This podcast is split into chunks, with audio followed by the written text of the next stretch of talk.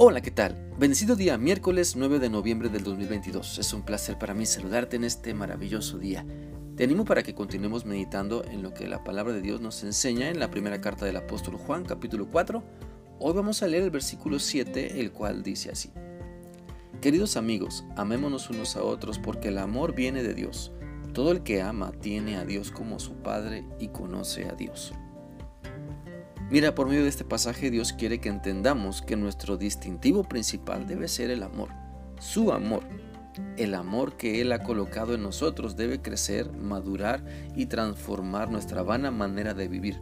Y precisamente es el amor de Dios que mueve, en este caso, al apóstol Juan a dirigirse de esta manera a sus lectores, pues les llama queridos hijos, queridos amigos, hijitos míos, y estas palabras demuestran una relación estrecha entre el apóstol Juan y las iglesias que reciben las cartas. Por eso debemos reflexionar en cuál está siendo nuestro trato para con las personas con las que nos relacionamos diariamente.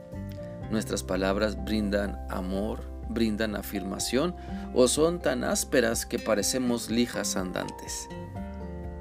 El amor de Dios que se expresa en palabras y acciones debe ser nuestro distintivo. Nunca debemos olvidarnos de la importancia de amarnos los unos a los otros dentro de la familia, dentro de la iglesia, dentro del círculo de amistades, dentro del círculo de mis compañeros. Siempre el amor de Dios debe expresar quién soy y que le estoy siguiendo a Él. El cómo demuestro el amor de Dios dice mucho de mi obediencia a Cristo y mi sujeción a su Espíritu Santo.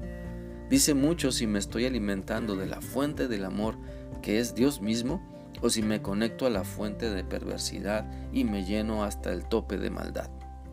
Mira, Dios nos ha mostrado cómo debemos amarnos. La Biblia dice en 1 de Juan 3:1 lo siguiente: Miren, Dios el Padre nos ama tanto que la gente nos llama hijos de Dios, y la verdad que lo somos. Por eso los pecadores de este mundo no nos conocen, porque tampoco han conocido a Dios.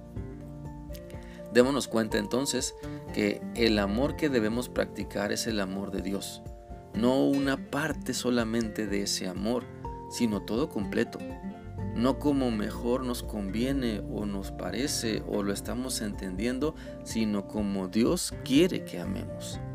Por eso, si hemos reconocido que tenemos fallas en expresar el amor de Dios, acerquémonos confiadamente hasta el Señor Acerquémonos aún más a Él para que nos enseñe la manera correcta de amar de tal forma que nuestras expresiones de amor bendigan la vida de otros, afirmen y fortalezcan la vida de otras personas y seguramente Dios quiere usarnos para que otras personas conozcan su bendito amor.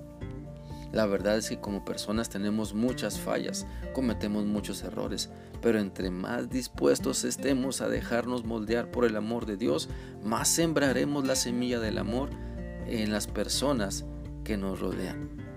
Por tanto, te animo a entender que la solución para tu amargura es dejarte amar por Dios y aprender a amar así como Él te ama.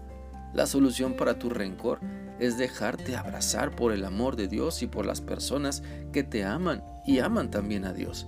La solución para tu mal concepto del amor es que experimentes el maravilloso poder transformador de Dios, dándote nuevas oportunidades cada día y dejándote querer por las personas que también aman a Dios y están siendo transformadas por Él y quieren lo mejor para ti.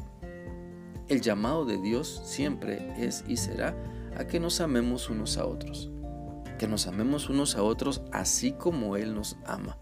Y para eso, bueno, para eso debemos madurar en nuestra relación con Dios, debemos depender aún más de Él, debemos obedecerle aún más y creer que sus mandamientos son la solución para todos nuestros males.